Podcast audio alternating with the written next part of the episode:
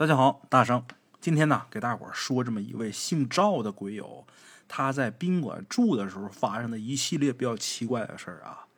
这小赵啊，他呢有一把刀，这把刀啊挺有来历的。咱们这故事啊，得从这把刀开始说。哎，话说在零三年六月的时候，他去了一趟沧源县。沧源县在哪儿呢？在云南，云南沧源佤族自治县。哎。小赵去这地方啊，原因很简单，他是去那儿买一种当地特产的刀。哎，沧源那地方特有的刀，他想去买一把回来。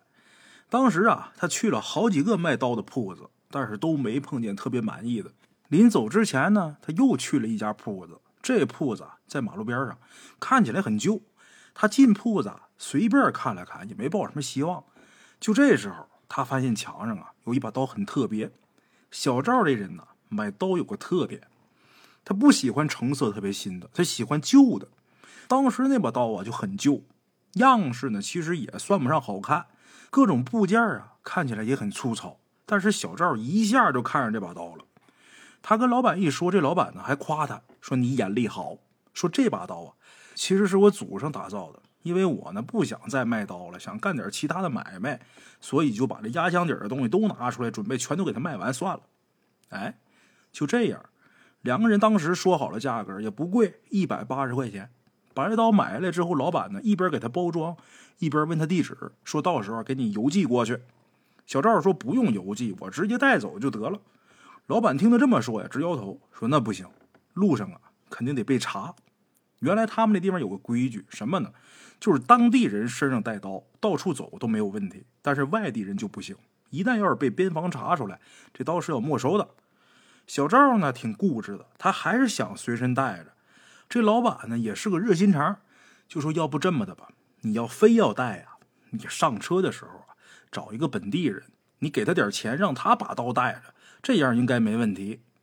小赵心想，哎，这是个好主意啊，点头称谢。临走的时候，老板呢突然没头没脑的跟他说了一句话，什么呢？这老板说，哎，还有啊，你可不能乱选人。没头没尾就说这么一句话，你可不能乱选人，可没说为什么，也没说选人得选什么样的人，就说一句，你可不能乱选人。小赵没听懂，就问老板什么意思。老板说：“我也不知道这句话是什么意思，但是我父亲交代给我的，说如果有人要这把刀，这把刀要卖的时候，一定给买主说这句话，不能乱选人。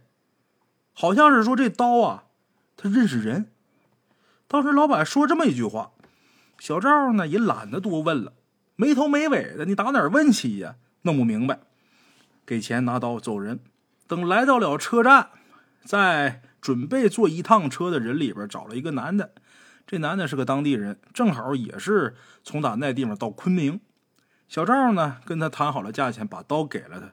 这人也挺爽快，拿上刀往身上一挎，直接就上车了。没成想啊，这路上。压根就没碰上边防，可能也是运气好。等到了昆明，在车站下车，这男的把刀还给他，然后就走了。小赵呢，打开这包装，检查一下自己这刀，准知道没什么问题，但是还是看一眼放心。这一看呢，还真发现了一处异常，什么呢？就这刀刃的有一面啊，莫名其妙的出现了一层死灰色。当时呢，他也没太在意，以为就是可能这刀啊。太长时间没拿出来了，所以呢氧化了。拿手擦了擦也擦不掉，用衣服擦了擦也擦不掉。他还合计是不是刚才那男的把这刀在身上揣久了，然后这热气给熏了，可能过一阵儿自动就消失了呢？就这么想着，然后就把这刀啊放回去了，朝出站口走。结果他刚出出站口，就看见了骇人一幕，什么呢？刚才那位帮他带刀的那男的，在车站门口过马路的时候，有一辆越野车直冲冲的冲他就撞过来了，把他撞到十米开外。小赵就眼看着他腾被撞飞了。两个人毕竟萍水相逢，小赵赶紧过去帮忙，又是帮着救人，又是给打电话。撞人的司机呢，这会儿也是蒙圈状态，手足无措。很快呢，这人呢就被幺二零给拉走了，生死不明。但是。小赵回忆，这人死的可能性非常大，因为当时撞的特别严重。哎，之后呢，小赵心惊胆战的回了家。回家之后，把那把刀拿出来，他就惊讶的发现那层死灰色不见了。小赵说：“这事儿千真万确，他们家那刀啊，现在还在，特别漂亮，那刀锋看上去很锋利。”哎，小赵说：“这刀啊，确实有灵性。后来呢，这把刀还救了他一命。怎么回事呢？在零五年的时候，小赵呢要去文山州办事儿，当时呢也不知道什么想法，就把这把刀给带上了。他那会儿呢住在文山市一个宾馆里边，因为他是一个人嘛，所以就开了个单间儿。拿钥匙上楼的时候，宾馆的工作人员呢无意间呢跟他说了一句话，说某某某开头的电话呀不能接。小赵当时啊着急上厕所，也没听清楚这工作人员说的哪个哪个电话不能接，听着好像就是一串数字。哎，他随口一答应，然后就上去了。等安顿好之后啊，当地的朋友请他吃饭。吃完饭回到宾馆呢，已经是晚上十点多钟了。他正躺床上看电视呢，这时候房间这座机呀突然响，拿起电话一听，是个女的，说的是普通话，问他。先生要不要按摩？哎，经常出门在外的列位也都懂这按摩是什么意思。小赵呢，含含糊糊的就说了一句话，然后把电话就给挂了。过一会儿呢，门外就响起敲门声了。他透过猫眼一看呢，是一个打扮的花枝招展的这么一个女的。他知道这就是刚才电话招来的那人。哎，为什么之前呢？他在电话里边没拒绝人家，人家以为他想消费呢，就过来了。哎。这小赵躲在门后边观察了一下，发现这女的呀长得太瘦了。然后小赵就问了一句：“你怎么这么瘦啊？”这女的说：“哟，大哥，瘦怎么了？抱起来舒服啊。”这小赵有点不满意，看这女的长得太瘦了，找了个借口呢，就把这女的给打发走了。哎，回到床上躺了没一会儿，这座机啊又响了。他一看，还是刚才那电话，里边还是那女的的声音，就问他：“大哥。”是不是不满意呀？我再给你找个丰满一点的，行不行啊？这小赵想了想，也没拒绝。过了一会儿之后啊，门外又响起敲门声。他透过猫眼一看，好嘛，这是丰满，太胖了。小赵又拒绝了，心想：我的妈，你别把你那荤油甩我脸上啊！回床上又躺了一阵刚准备睡觉，谁知道那座机又响。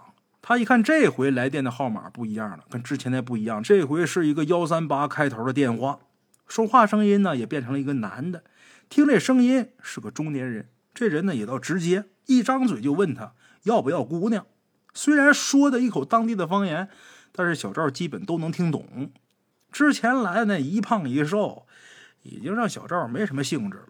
现在这男的电话又打过来，他一开始啊本来想拒绝，但是后来一想。看看也没什么，不行再说呗，是吧？所以就在电话里边就说了一句：“行，来吧。”谁知道他刚说完这个“行”字儿，外边就有人敲门了。但是这个敲门的声音呢挺轻的。他当时呢还觉得好笑呢，这他妈效率也太高了吧！这边刚同意，那边货就直接上门了。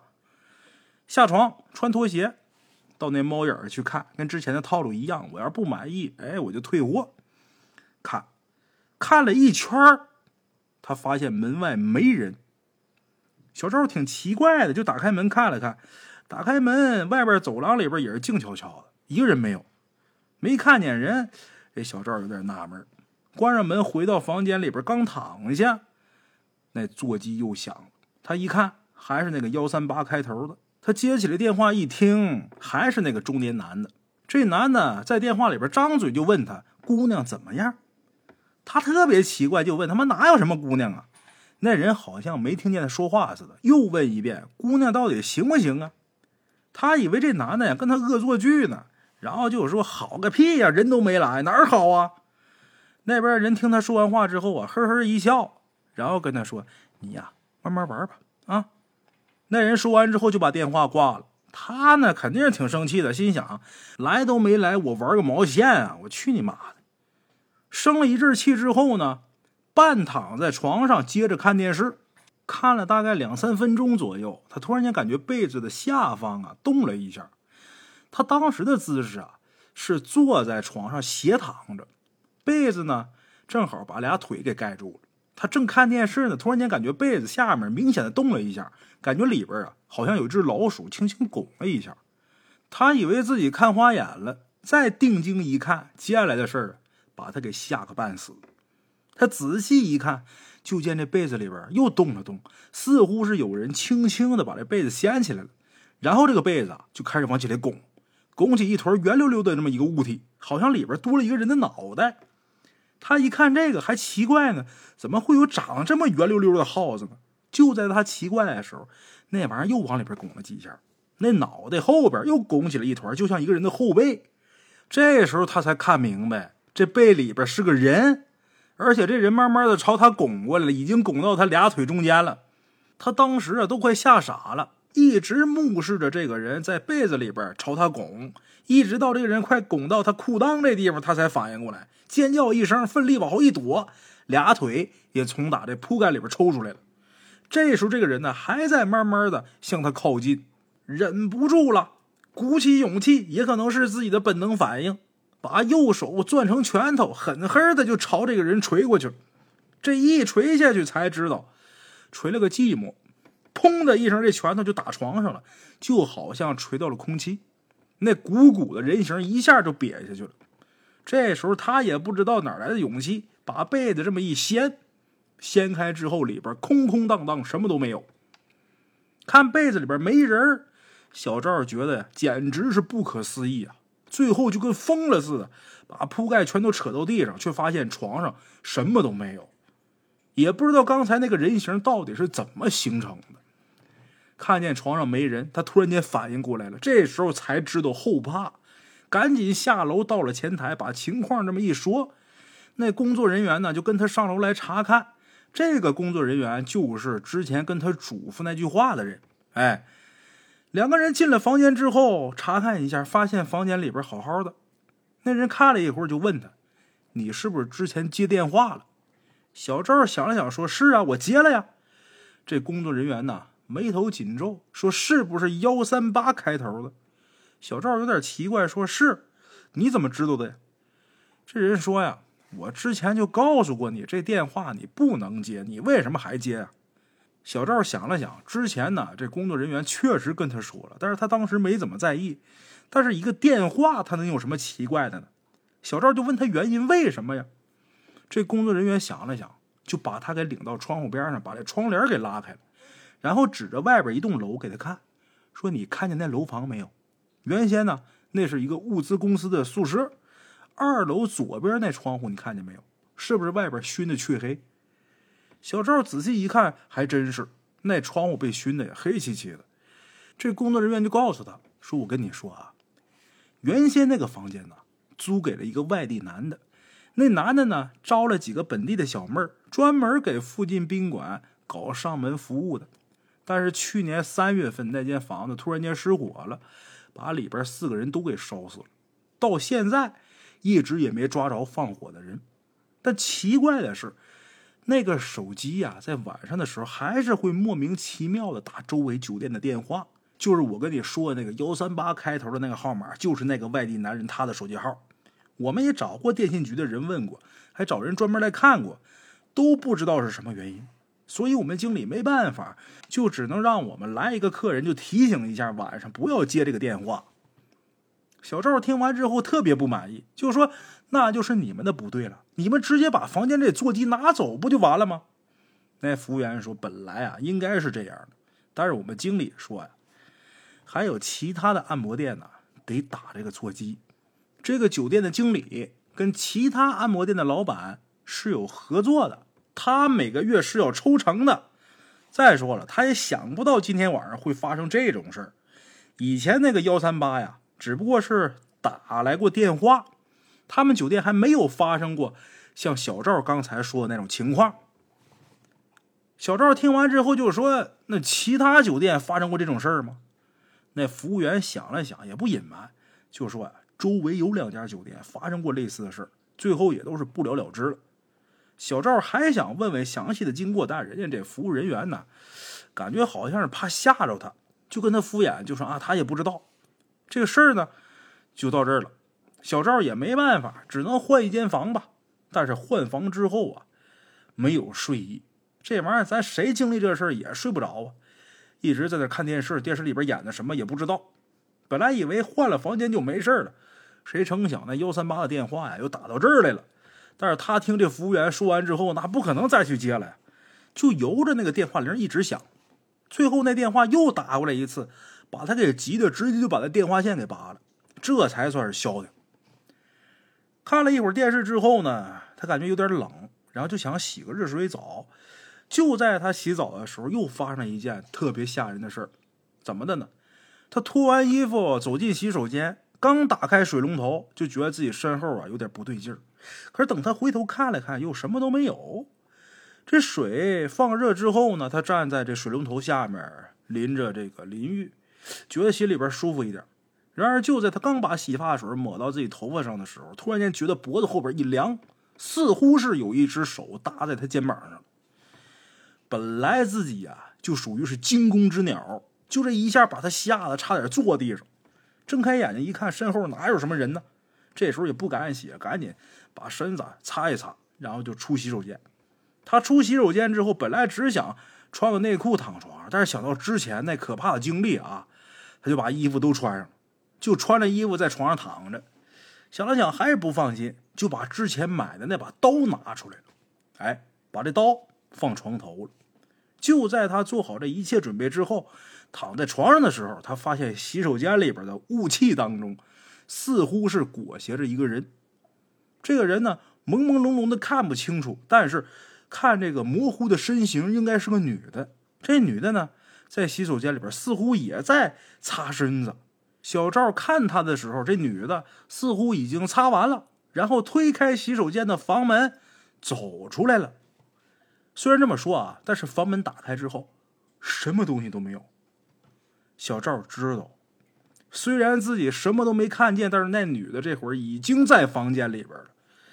这时候害怕极了，跳下床，把那把放在床头的刀就抽出来了。抽出刀，心里边有底气了，就说：“我不管你是人是鬼，现在赶紧从打我房间里边出去，要不然的话，别怪我手里这刀不留情。”小赵说这句话的时候，他能明显感觉到啊，自己手里的刀。轻轻的震了一下，哎，这刀好像有反应。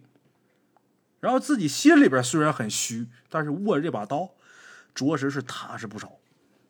低头看的时候，发现整把刀的外面都蒙上了一层死灰色，显得雾蒙蒙的。他知道不对劲儿，但下一步怎么办他也不清楚。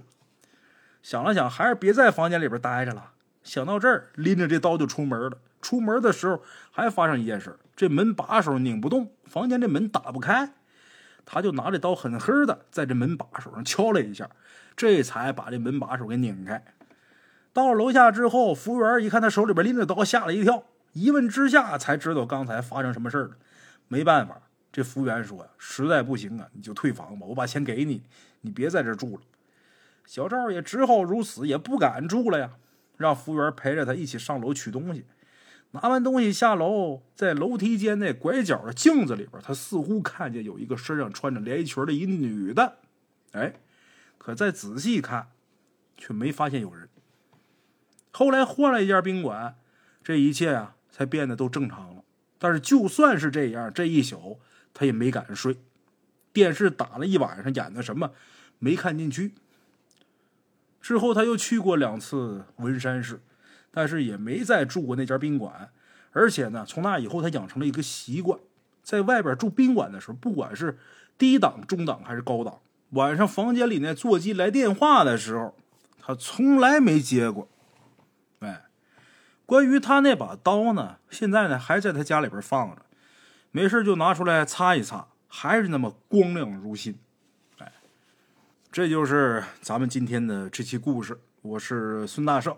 咱们下期见。